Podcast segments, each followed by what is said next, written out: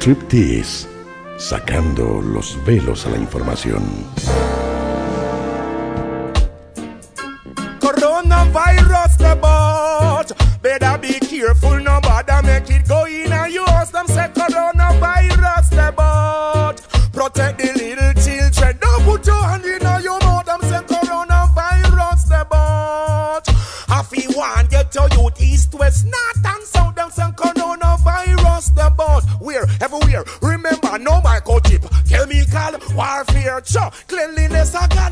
Señores, como ustedes saben, el sistema sanitario uruguayo se prepara para enfrentar uno de los mayores desafíos de su historia. Una pandemia sin antecedentes que en pocas semanas ha logrado poner de rodillas a las emergencias y centros de cuidado intensivo de Europa. El sábado de la noche, el secretario de Presidencia, Álvaro Delgado, informaba a los medios de la primera muerte por COVID-19 en el país y pedía un esfuerzo especial para quedarse en casa y evitar la propagación. En los próximos 15 días se juega en gran medida la batalla contra el coronavirus, aseguró Delgado, quien anoche informó que la cifra de infectados se mantiene estable con la confirmación de 10 nuevos casos. Sin embargo, más allá de los casos positivos, hay otros afectados por el COVID-19 para quienes su principal preocupación no pasa por la salud, sino por el bolsillo. Es que incluso antes de la aparición de los primeros casos, la baja en la demanda china, así como problemas de abastecimiento en materias primas, ya estaban afectando algunos negocios y trabajadores locales. Y desde hace 15 días, las medidas de aislamiento y distanciamiento social dispuestas por el gobierno en los hechos detuvieron la actividad de muchos sectores. Paralelamente, desde entonces y prácticamente todos los días,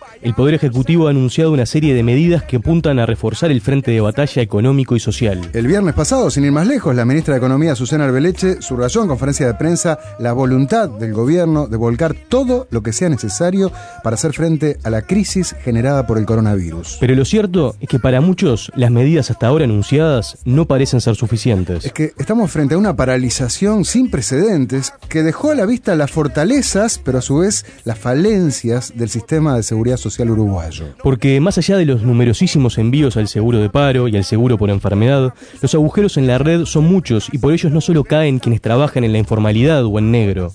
Sí, sino también pequeños comerciantes, feriantes, vendedores ambulantes, trabajadores del transporte, permisarios de aplicaciones e incluso dentistas u otros profesionales independientes que directamente se quedaron sin trabajo y sin contención del Estado. Por eso, en el striptease de hoy les proponemos desnudar estas duras realidades y los reclamos y propuestas de aquellos que ven seriamente amenazado su futuro económico y su presente. Para poner a los otros afectados por el coronavirus En su sitio. Ahí viene el coronavirus, virus,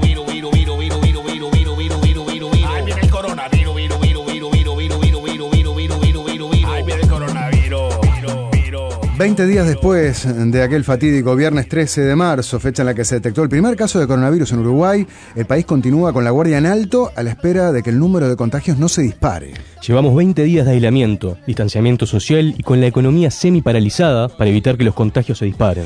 Y para mitigar los efectos, una de las primeras medidas anunciadas fue la apertura de líneas de crédito flexibles para sostener al empleo a las pequeñas y medianas empresas, así como el aplazamiento de vencimientos de pago de DGI A esta le siguió la creación de un régimen especial de subsidio por desempleo para los trabajadores que provengan de los países afectados o que hayan tenido contacto directo con infectados, beneficio que luego fue ampliado a todos los trabajadores mayores de 65, ya sean patrones o empleados. Desde el Ministerio de Desarrollo Social se anunció la duplicación por única vez del monto de la tarjeta Uruguay Social, así como la entrega de canastas de alimentos para los beneficiarios del Plan de Equidad y otros solicitantes que las requieran. Y para financiar estas erogaciones, sobre finales de la semana pasada, el presidente Luis Lacalle Pou anunció la creación del Fondo Coronavirus, que se nutrirá de donaciones y préstamos de organismos internacionales, así como de los aportes de empresas y organismos del Estado y los, anuncios, y los anunciados recortes de salarios públicos y jubilaciones mayores a 80 mil pesos. Fue muy inteligente lo que este hijo de mil puta hizo.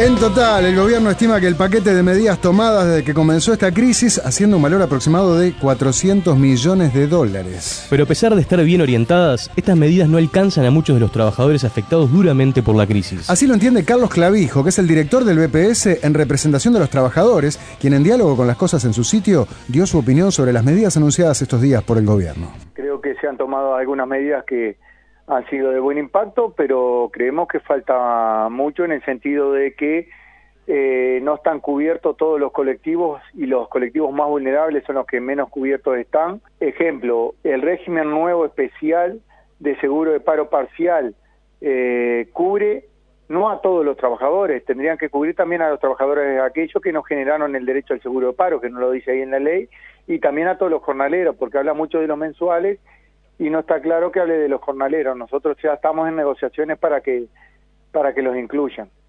Este, y las otras medidas creo que falta un poco más de, de, cobertura social eh, para, para colectivos que realmente eh, están ya venían mal y van a estar peor al no tener ningún ingreso, ¿no?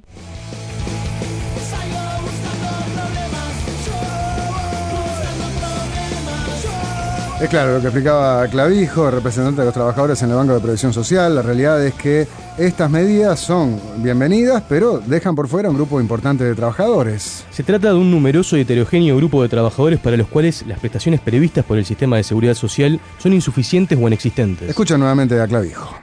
Bueno, ni que hablar que la informalidad es el colectivo más vulnerable.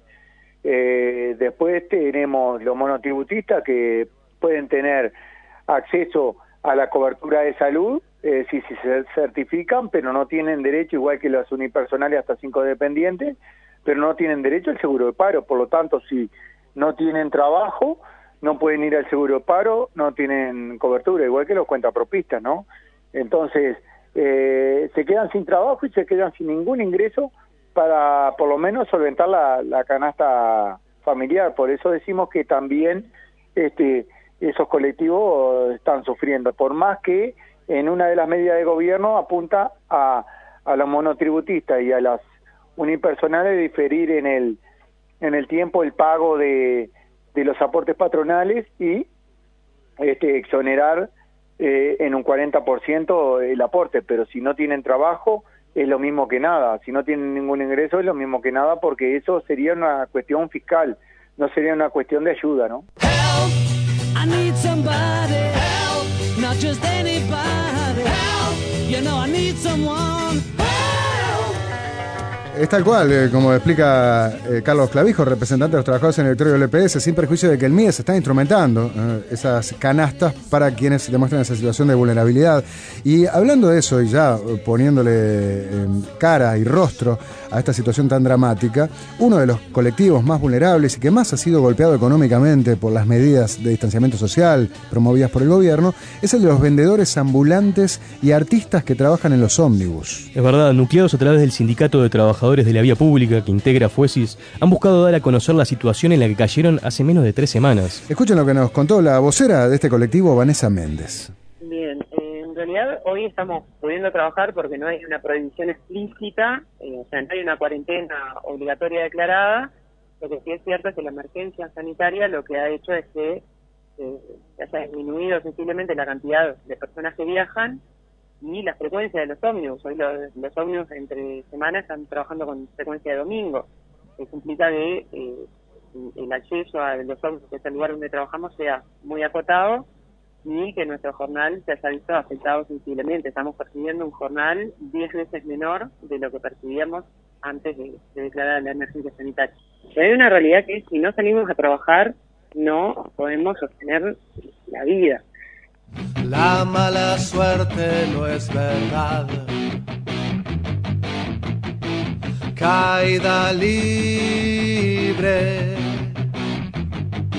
Escuchaban a Vanessa Méndez, la vocera del Sindicato de Trabajadores de la Vía Pública, que nuclea aproximadamente mil trabajadores. Méndez explicó que la gran mayoría de estos trabajadores trabaja en negro, pero que incluso aquella minoría que lo hace en regla, porque hay una minoría que en 2018, 2018 eh, la Intendencia intentó regularizar y se presentaron como monotributistas sociales. Esas personas, que son una minoría, eh, los que están en regla, tampoco acceden al seguro de paro por ser monotributistas, ah, eh, porque no tienen derecho. Como a clavijo, no tienen derecho. Recuerden que estamos hablando de los trabajadores de vía pública. Básicamente la gente que vende en Artistas los ómnibus. y vendedores ambulantes en los ómnibus. Eh, hoy la principal preocupación de este sindicato refiere a la situación habitacional de muchos de sus trabajadores, porque más de un 40% reside en pensiones, muchas de ellas también informales, y pagan día a día. Escuchen lo que nos dijo al respecto Vanessa Méndez. Porque hay más de 400 personas en nuestro sector de actividad que viven en pensiones que pagan a diario el alquiler de la pieza. Y ahí no hay una mediación de la justicia en torno a los lanzamientos o desalojos.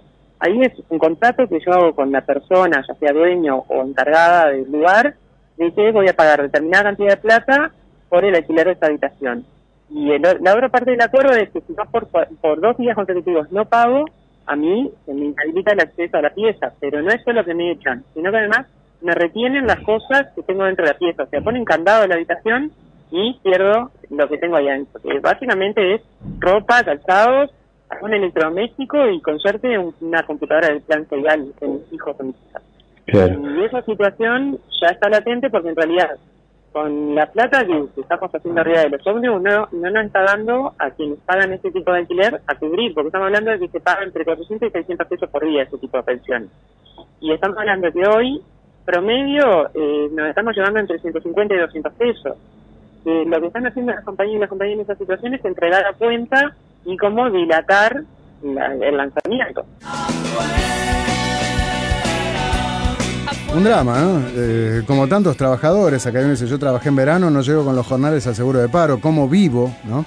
Eh, hay otro dice algo interesante, dice, está bien que se ayude a los informales, pero a partir de acá que se formalicen o que se dejen de joder. Rafa, uno que pagó siempre y hoy no le corresponde nada. Ya vamos a hablar de eso. Ya vamos a hablar ¿no? también, porque hay muchos también personas que están integradas al sistema, que trabajan formalmente, pero que tampoco reciben estas prestaciones. No son solo los informales. Bien, digamos que si bien el MIDES anunció la entrega de canastas de alimentos para los trabajadores informales que lo soliciten, o sea, gente que nunca pagó un peso al Estado, eh, Méndez, Vanessa Méndez, la vocera de este sindicato, aseguró que las líneas de teléfono del MIDES están saturadas, algo que reconocen las propias autoridades, eh, y a su vez, bueno, eh, señalan que la demora en las entregas es demasiada.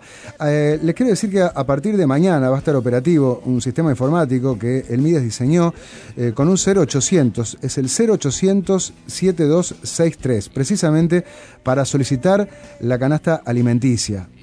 Y obviamente para saber si, si los solicitantes cumplen con las condiciones para recibir esa ayuda, el MIDES va a disponer de un sistema que esperen que quede pronto mañana para poder ser puesto en funcionamiento. 0800 7263. Y mientras el MIDES trabaja en la, en la implementación de este sistema, para atender la urgencia, el sindicato está impulsando y apoyando ollas populares en distintos puntos de Montevideo y uno en la Costa de Oro. Bueno, este es apenas uno de los muchos y frágiles sectores informales de la economía que se han visto duramente resentidos desde mediados de marzo. Si bien Uruguay es uno de los países que registra las menores estimaciones de trabajo informal en América Latina, cuenta con un número significativo de trabajadores que lo hacen de manera irregular. Y para entender un poco más acerca de, la cantidad de personas que abarca ese universo, consultamos una vez más al representante de los trabajadores en el BPS, Carlos Clavijo. Y más o menos se hablan de unas 400.000. Es muy eh, subjetivo porque eh, muchas veces no se tienen los datos. Lo la informalidad es, es bravísima este, tener un dato preciso, preciso. Eh, tenemos los datos de, de 2011 de, del, del INE, pero todavía no ha, ha habido estadística como para saber en qué, en qué números estamos. Se estima y más o menos en la informalidad se calcula hoy un 25% de la población. Eh, pero eh, está está este no muy claro eso que sean esos números ¿por qué? porque realmente viene cambiando y más con las nuevas tecnologías y ya veníamos en un proceso de, de deterioro de, de, la- de las fuentes de trabajo y esto este va a, a ser más complicado nosotros creemos que esos colectivos que, que realmente están vulnerados eh, tienen que tomarse alguna resolución pronta y rápida, ¿no? Un dato más que preocupante que aportaba Clavijo, bueno, está justo en el centro de la discusión política hoy, ¿no? Eh, ¿Cuántos de los que figuran con trabajo en Uruguay, en rigor, lo están haciendo en negro? Uno de cada cuatro uruguayos trabaja de manera informal y no accede a beneficios, por lo tanto, como el seguro de paro, ¿no? Sumado al problema de los informales, Clavijo dijo que un número significativo de trabajadores o sus patrones subdeclaran los ingresos para aportar menos. Ah. Por lo que ahora, cuando van a cobrar el subsidio de desempleo o el de enfermedad, descubren que el monto es mucho menor al que esperaban. Claro, porque vos cobrás un porcentaje del sueldo que declaraste. Entonces, si subdeclaraste, todavía es menos lo que cobrás. Sin embargo, a ver, no solo los trabajadores informales y los que subdeclaran se encuentran en problemas, porque muchos uruguayos que trabajan en regla también se están enfrentando a una amarga situación. Freddy Cano es feriante hace más de 20 años. Los fines de semana vende ropa en las ferias vecinales de Villa Biarritz y Parque Rodó. Al igual que muchos feriantes, Freddy trabaja en regla y realiza un aporte único como monotributista. Pero a raíz de la llegada del coronavirus, desde el domingo 15 de marzo y por iniciativa propia de la Asociación de Feriantes del Uruguay, Freddy, al igual que otros comerciantes que no venden alimentos, no ha podido trabajar. Y así describe algunos de los problemas a los que se está enfrentando desde el comienzo de esta crisis. Y ahora con esto de coronavirus quedamos este, sin trabajar porque se nos pidió que, que no, no hiciéramos la feria, este, o la aglomeración de, de- de gente, y bueno, y nosotros cumplimos y, este, y no armamos.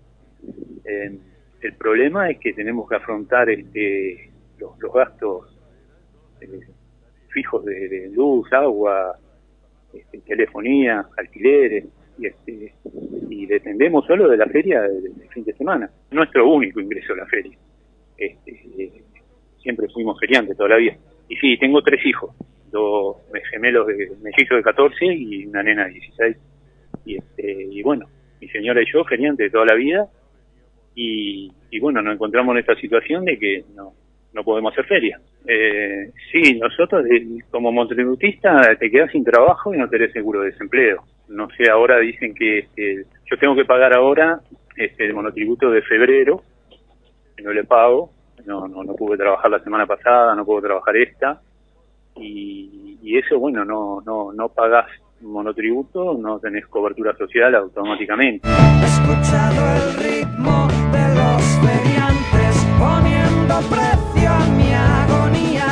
Bueno, situación dramática de Freddy, gran jugador de fútbol, ¿eh? de básquetbol, de tenis, de todo un poco, ¿no? Lástima que es mancha, pero bueno, una situación muy complicada la que vive él y muchos, la gran mayoría de los cuales son monotributistas eh, y monotributistas sociales del MIDES. Expliquemos que en vigencia de 2001 y ampliado en 2007, el monotributo es un régimen de aportación orientado a pequeños emprendimientos, a través del cual, mediante un pago único de BPS y DGI, los trabajadores y sus familias pueden acceder a beneficios como el subsidio por enfermedad, jubilaciones, pensiones, asignaciones familiares y subsidios por incapacidad, dependiendo de lo que paguen, de la aportación que realicen. Claro, pero sin embargo, en la mayoría de los casos, estos beneficios no comprenden el acceso al seguro de paro. Por lo que detener completamente la actividad, como el caso de Freddy, no parece algo viable por mucho tiempo.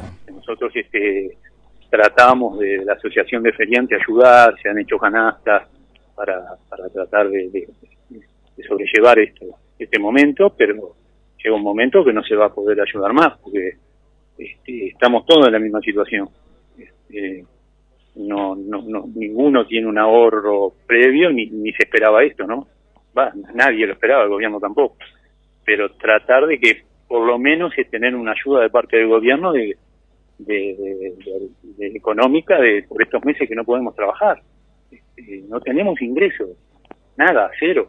Estamos en la misma situación que toda la venta ambulante, toda, Villa Biarritz, Vista Baja, Piedras Blancas, estamos todos igual. ¿entendés? Por eso yo comprendo, los entiendo, los que hicieron feria el fin de semana pasado, porque se necesita llenar la olla y hay que laburar. Yo ya te digo, la, la situación nuestra es muy, muy complicada y este y necesitamos este, alguna ayuda, ¿viste? Porque este, no la podemos afrontar.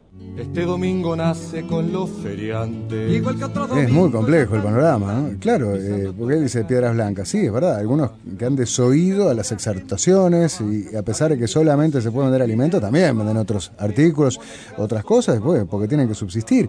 Eh, y los que acatan, como el caso de Freddy, no tienen para comer, literalmente, ¿no? Pero vayamos a otros rubros afectados por el coronavirus. Martín, quien prefirió no dar el apellido, trabaja de bordador de indumentaria deportiva, principalmente para clubes y colegios en un tachar que opera desde su casa. Imagínense, con la suspensión de las clases y, y la clausura de casi toda la actividad deportiva organizada, Martín también vio detenerse por completo su trabajo. Al igual que Freddy, el feriante, Martín es monotributista y tampoco accede a ningún tipo de cobertura para esta situación. como yo soy independiente y por cada laburo que le hago yo le facturo a ellos, este, yo no tengo, a ver, no tengo acceso a, un seguro de paro, no tengo acceso a nada porque aporto como monotributista, ¿entendés? Entonces ya ahí no, no tengo ingresos. Directamente a partir del 12, que fue el último día que trabajé, estamos hablando de, un flujo mensual de, no sé, tipo de 500 prendas a- en 15 días, a bajar a 4, 5. Tengo 12 mil eh, pesos de, del alquiler de una casa. Estoy pagando alrededor de 1.500 pesos de luz, eh, o sea, por el consumo que tengo y también con el tema de máquinas. Eh, creo que está, sin, sin saber si aumentó, cuánto aumentó el tema de Antel, es 1.100 pesos, más o menos, para, para tener una idea. Está el tema del agua, pagaba por casa 400 pesos y después los tributos, que son tarifas de saneamiento y tributo domiciliario, que vienen cada dos meses. Eh, uno un- se paga 400 pesos uno y 700 pesos el otro. Bueno, que son 1100. Otra que rojos, ¿no? Eh, Martín, que trabaja de bordador para clubes y colegios, enfrentando esta nueva realidad que golpea muchos sectores y para la cual no parece haber una salida clara.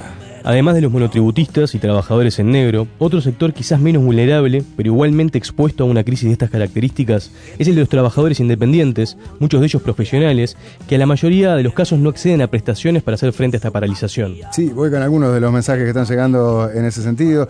Eh, este dice, buen día, yo pago IVA y tengo un empleado, no me corresponde ningún tipo de beneficio por el tipo de empresa, y estamos prácticamente parados. Eh, otro dice, yo soy vendedor y gano un sueldo mínimo y comisiones. Mis comisiones figuran el recibo y pago aportes, pero el seguro me paga solo por el sueldo base. Claro, con muchos vendedores pasa eso, ¿no? Y toda la parte de comisiones ahí no se calculan para el porcentaje. Otro dice, eh, y los que estudiamos y trabajamos toda la vida siempre pagando. Eh, también, ¿no? Como una crítica a los que están en negro. Este, por ejemplo, dice, ¿cómo se va a ayudar a todos los que no se preocuparon por su futuro? Y yo te diría, ¿y cómo el gobierno va a dejar morirse de hambre a la gente así no haya pagado impuestos? Eh, ¿no? El caso de los vendedores ambulantes que hablábamos temprano de los ómnibus. En muchos casos, yo leí que en 2018 se intentó establecer algún sistema de regularización a través de la intendencia, Mm. eh, a través del cual ellos serían monotributistas sociales, esta cosa que decimos que se paga una sola vez, el BPS y, Sí. y DGI. El tema es que mu- a muchos no les servía, porque en muchos casos eran personas que ya estaban jubiladas y recibían una jubilación mínima y complementaban esa jubilación Ah, vendiendo claro, cosas en ómnibus. claro. Cuando se registraban como monotributistas, Perdían la jubilación. de la jubilación. Y lo mismo cuando recibían prestaciones del MIDES, ¿no? Se aplicaba el mismo problema, personas que recibían eh, asignaciones por hijos, que después se registraban como monotributistas y las perdían. Una Entonces la ecuación no les daba. Claro, claro. Claro, también hay que tener en cuenta eso, ¿no? Eh, no es que uno no quiera pagar eh, necesariamente porque Son más complejas hacer más plata. Sí, está bien. Otro dice, y Nacho, muchos son desocupados. Es el caso de mi hijo que no encuentra trabajo efectivo y vive de las changas, así que no tiene aporte. Claro, el desocupado, el que hacía changa, y obvio, ¿no? Olvídate del seguro de paro, olvídate. Tiene que buscar esas canastas. tienen el mismo problema, ya sea en negro, Sí, ¿no? sí, Los sí. que- Y por ahora- sub- subempleados, ¿no? La respuesta apunta a las canastas y bueno, y a las otras iniciativas que, que puedan surgir. Después de la tanda vamos a compartir otras realidades, cuando sigamos poniendo a los otros afectados por el coronavirus En su sitio.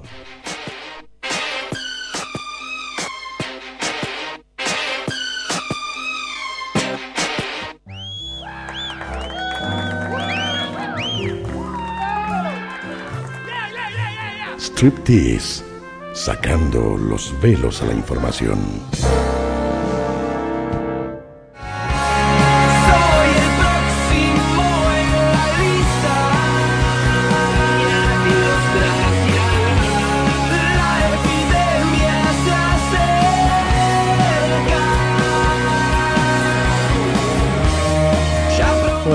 Que sí, eh, la epidemia está entre nosotros y sí, lamentablemente muchos eh, están temiendo ser el próximo de la lista en los afectados, ya sea porque lo mandan al seguro de paro, porque se quedan sin trabajo y por eso seguimos con este preocupante striptease desnudando los problemas y reclamos de algunos de los sectores y trabajadores más afectados por la crisis económica ocasionada por las medidas sanitarias para evitar la propagación del coronavirus. En la primera mitad hablamos de las duras realidades a las que se enfrentan los trabajadores informales y monotributistas, que en muchos casos vieron sus ingresos caer a cero. Sí, sin embargo, no mucho mejor es la situación de numerosos trabajadores independientes, algunos de ellos profesionales incluso, otros en situaciones complejas de semidependencia o de dependencia encubierta. Tal es el caso de los choferes de aplicaciones, que para trabajar, además de la libreta profesional, seguro y permiso de la Intendencia, tienen que encontrar con una empresa unipersonal registrada en el BPS y en DGI. Sí, a ver, sabido es que el transporte todo ha mermado considerablemente su actividad desde aquel viernes 13 de marzo, en que el gobierno dispuso las medidas de distanciamiento social, exhortando a quedarnos en casa. Chofer a tiempo completo para Uber y Cabify, Raúl Dutra asegura de todos modos que, a pesar de la caída de la cantidad de pasajeros y del riesgo de contagiarse, no tiene otra opción más que seguir haciendo viajes. No, no yo lo subo atrás, ¿viste? Y, bueno, voy con los vidrios abiertos, tengo alcohol en, en, vaporizadores, ¿viste? Que tiro en la manija, en el cinto de seguridad. Este, no, no voy nervioso, trabajo nervioso. No porque si trabajo nervioso, ya ni salgo, ¿viste? Yo me siento bien, estoy bien físicamente, o sea, está, esto es, viste, medio, por ejemplo, el- la profilaxis que hago es dejar el auto al sol al mediodía cuando paro, viste. Pero bueno, o sea, lo que pasa que es un tema básicamente económico, viste, o sea, salís, hace, yo qué sé, 100 kilómetros, gastás 4 litros de nafta, son, ponele 200 pesos. De 4 litros, 25, ponele 5, 5 litros, 6 litros de nafta, son 300 pesos, y recaudás 400 pesos, está 7 horas en la calle para ganar 100 pesos, ¿entendés? Quédate en casa. Oh, eh, quédate en casa. Dale, quédate. Quédate. Escuchaban a Raúl Dutra, chofer de Uber y de Cabify. En ese sentido, la semana pasada se realizó una manifestación de choferes de Uber frente a la torre ejecutiva y en reclamo por medidas que los tengan en cuenta. Y siguiendo con el rubro del transporte, a diferencia de los choferes de las aplicaciones, que a duras penas y con protocolos sanitarios continúan trabajando, como veíamos, los choferes de camionetas de escolares se preparan para un largo invierno. Es que la suspensión de las clases decretada por las autoridades implicó para la gran mayoría el cese absoluto de su actividad. Claro. Raúl Correa integra el grupo Unidos por la Crisis, que vinculó a más de 300 transportistas escolares de varios departamentos del país. Y al igual que los choferes de aplicaciones, muchas empresas de transporte col- escolar son empresas unipersonales, que por lo tanto no acceden a las prestaciones del BPS. Escuchen lo que nos contó Raúl. Eh, el, el campus escolar eh, está eh, administrado por, por, por las intendencias de los departamentos. Y en Montevideo, por ejemplo, somos 340 permisos escolares, 180 de los cuales son eh, vehículos con un solo dueño y que trabaja, tenemos una camioneta y un trabajo, eh, nada más. O sea, no tenemos salario vacacional, aguinaldo ni nada de eso. Eh, y, y bueno, eh, este, este parate de la, de la economía nos trae aparejado que pasamos de tener de, no, no tener ningún ingreso y tenemos que pagar BPS, bueno, DGI, el, el leasing de las camionetas, etcétera, etcétera, seguros, patentes, bueno, todo lo que representa una empresa. Bueno, escuchaban a ese transportista escolar, Raúl Correa. Al igual que los choferes de Uber, este colectivo de trabajadores también prepara medidas y reclamos para hacerles llegar a las autoridades en los próximos días. Hay un oyente que escribe, taxis, remises, Ubers, solo ahí hay 7.000 personas. ¿ah? Ahora bien, por otra parte, eh, otro colectivo importante de trabajadores vulnerables son los titulares de unipersonales que facturan como profesionales independientes a quienes la Caja de Profesionales Universitarios no les cubre el subsidio de desempleo. La misma situación es la que viven otros trabajadores que facturan servicios personales, por ejemplo gestores y personas que trabajan en selección de personal. Bueno, mira, acá hay un mensaje que dice, yo soy gestor, tengo empresa unipersonal y no tengo nada de laburo ni seguro de paro, y si no pago me quedo sin atención médica, mensaje de Daniel. Otro dice, todo profesional que no es dependiente de otra caja, o sea, es contratado como tal y factura, al quedarse sin trabajo no tiene ninguna cobertura de la caja. Y si bien su nivel económico suele estar lejos de la situación en la que se encuentran los trabajadores informales y algunos monotributistas, muchos de estos profesionales no están percibiendo ingresos desde, el comienzo de la crisis. Tal es la situación de los odontólogos, una de las profesiones con mayor exposición al contagio de coronavirus. De hecho, un estudio elaborado por el New York, New York Times y publicado semanas atrás analizó el riesgo de contagio de algunas profesiones en función de la distancia física a otras personas con las que suelen trabajar. Y no es de sorprender que entre los trabajadores más expuestos figuraban los odontólogos. Por este motivo, y a raíz de una iniciativa de los propios profesionales, hoy la mayoría de las consultas odontológicas, salvo urgencias y emergencias, se encuentran suspendidas. Mara Castellano es odontóloga y vocera del grupo que nuclea a más de 500 profesionales, en su mayoría independientes. En diálogo con las cosas en su sitio, Castellano explicó la situación actual del sector y estimó la cantidad de colegas que trabajan de forma independiente. Mayoría de los odontólogos y yo te diría este que el 90 y pico por ciento son odontólogos independientes. Este que hoy día están percibiendo cero peso porque cerraron eh, las consultas. Entonces este tal vez te atienden una urgencia eh, si es que la llaman 3.848 Son todos independientes. Sí, son los socios activos de la caja profesional odontólogos al momento. Por lo tanto, este, están ejerciendo independientemente y no los cubre un seguro de paro. El dependiente no tiene necesidad, si bien siempre tenés que estar asociado a la caja, no tiene necesidad de estar activo. Entonces, por eso este, tendemos a suponer que ronda este número, que todavía sigue activo en los odontólogos que en este momento están totalmente a la deriva.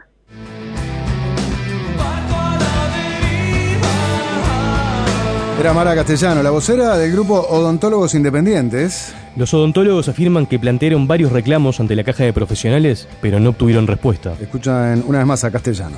El tema es que nosotros si nos, nos ponemos inactivos en la caja, no, no tenemos derecho ni siquiera a FONASA. O sea que no tenemos dónde atendernos, tenemos que ir a pagar una, una mutualista particular. Eh, porque tenemos que dar de baja en BPS también. Eso eso es lo, lo que nos, nos mata a nosotros, no poder ponernos eh, fuera de actividad o sin ejercicio por un tiempo, este, porque nos quedamos sin FONASA también. La caja no nos ha dado soluciones, obviamente le pedimos que este, en estos meses no nos cobrara en un momento dijeron que iban a aplazar el pago de la cuota por 15 días y ahora me llegó una información de que no, de que la cuota se tiene que pagar en tiempo y forma, que una categoría 2 debe rondar los 8 o 9 mil pesos y una categoría 3 arriba de los 12 y esa plata un odontólogo independiente que no puede trabajar como la genera, ¿no? Otra realidad, ¿no? La odontóloga Mara Castellano, además de consideraciones al respecto de los aportes que aún sin estar trabajando deben realizar, los odontólogos apuntan a que también se los debería haber considerado junto con el resto del personal de la salud cuando se elaboró el proyecto de ley que incluye el coronavirus como enfermedad profesional. Como hemos visto en este informe, son miles los afectados por el COVID-19, aún sin contagiarse del virus. Sí, y mirá los mensajes que están llegando. Claro, eh, Nacho, ¿qué hacemos los guías de turismo? ¿Qué comemos en nuestras familias? ¿Cómo pagamos las cuentas? Traemos dinero al país y ahora no existimos. Otro dice, eh, todas las escuelas de danza, estamos sin un ingreso y tenemos alquileres enormes. Otro dice, buen día, soy fotógrafo, tengo monotributo y no me corresponde nada. Eh, se les debería exigir a todos eh, luego de esto. De los primeros que se les complicó, ¿no? También a los fotógrafos de evento, personas que trabajan en la noche. Justamente hay que dice, ¿qué pasa con toda la gente de eventos, músicos, sonidistas, discotecas, artistas, etcétera? Muchos de los cuales aparte facturan, ¿no? Por los servicios que brindan, están en esta categoría. Como ven entonces, tenemos trabajadores informales, cuentapropistas, monotributistas, empresas unipersonales, profesionales independientes. Los relegados de la crisis del coronavirus comprenden un preocupante número de trabajadores de casi todas las ramas. Y en este sentido son varias las propuestas e iniciativas para atender a los más necesitados. El viernes pasado, la bancada de legisladores del Frente Amplio, junto con el presidente de la Fuerza Política, Javier Miranda, presentaron en conferencia de prensa un conjunto de propuestas para atender la emergencia sanitaria, económica y social que vive el país a, a raíz de la propagación del coronavirus en línea con las propuestas de PITCNT, que días atrás también había exigido una creación de una renta básica para los afectados por la crisis no comprendidos en la red de protección social, el Frente Amplio propuso un subsidio de al menos 12.800 pesos, su salario mínimo, para trabajadores informales y cuentapropistas. Para entender un poco más de esa realidad, consultamos al representante de los trabajadores en el directorio del BPS, Carlos Clavijo. Justamente es importante porque, y es para el momento de emergencia, es para que no se genere un caos social, porque eh, eh, yo este, hago un ejemplo siempre muy sencillo y me acuerdo que en la crisis, en la crisis del 2002 pasó y ahora había un, un video que en Italia también pasó. Si yo no tengo nada para darle de comer a mis hijos y salgo a buscar de alguna manera. Es decir, y ahí empiezan los saqueos a los supermercados, los saqueos a los almacenes para tratar de comer, no, no es que son, eh, se dedican a eso, se dedican a robar, no, es que buscan la, la, la, manera de darle de comer a su familia. Eso yo me acuerdo que en la crisis de 2002 y ahora vi algunos videos que está pasando en Italia porque están teniendo un problema económico y social y bueno, termina reventando en una situación social que puede ser muy compleja si no se si no se cubre o no se protege de alguna manera a estas personas que, que realmente la van a pasar muy mal. Y es tan difícil.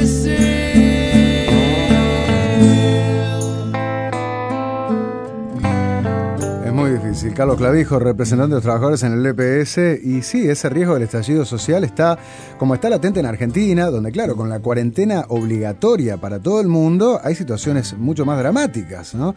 Algo que, diga, acá en Uruguay no se llegó a implementar, y por lo menos eh, hay miles y miles de uruguayos que, que siguen trabajando y pudiendo eh, llevar el pan para sus casas. Eh, siguen llegando mensajes, ¿no? Este dice, la industria audiovisual, los que filmamos comerciales y películas, aportamos y no estamos facturando, no estamos cubiertos. Además de la asistencia directa a los cientos de miles de trabajadores por fuera del sistema de seguridad social, el Frente Amplio también propuso diferir vencimientos en las tarifas de OCE y UTE a micro y pequeñas empresas, familias de bajos ingresos y trabajadores enviados al seguro de paro, así como también suspender el aumento del IVA a compras con tarjeta de crédito y débito. Son ideas generosas, eh, pero que están siendo discutidas de forma similar en varios países de Europa, claro, países con espaldas económicas bastante más anchas que las de Uruguay. Aquí, en nuestro país, también se están estudiando medidas para estos sectores no contemplados ¿no? por las redes del Estado, y así lo explicaba el secretario de Presidencia Álvaro Delgado esta misma mañana hablando en desayunos informales. Se está, en esta semana se va a anunciar unas medidas de apoyo económico, social, para todos los trabajadores que son las unipersonales, eh, las SRL, las sociedades de hecho, todas las que no tienen personal, pero tienen... Gente que son- factura. Sí. Que facturan, las monotributistas, los cuentapropistas, los monotributistas MIDES. Bueno, se van a usar dos o tres tipos de instrumentos porque a ellos sí, son los que viven del día a día, ¿verdad? una especie de- y hay que darle un social. soporte, hay que darle un soporte porque viven del día a día, no solo le estamos pidiendo que se le quede en su casa, sino que además no pueden hacer la diaria, Exacto. pero además el consumo se cayó. Por suerte está dentro de las prioridades del gobierno, así como también el Frente Amplio lo está manejando. En la reunión de esta tarde seguramente, esperemos, ¿no? Se llegue a algún punto de coincidencia. Y está claro que la crisis del coronavirus evidenció que eran muchos los que estaban con el agua al cuello y ahora subió la marea. Parece claro que la situación amerita soluciones urgentes, pero bien analizadas, por lo que habrá que estar atentos a lo que resuelva el gobierno esta tarde, luego de la reunión con las autoridades del Frente Amplio y los anuncios de estas medidas que hablaba Delgado. Esperamos que el ingenio y los recursos estén sobre la mesa para que los trabajadores más afectados por el coronavirus puedan estar en su sitio. The bad news is that everyone is a potential victim. But the good news is that everyone is a potential solution. subsidize the masses to sanitize, keep a social distance and quarantine. Stop! The corona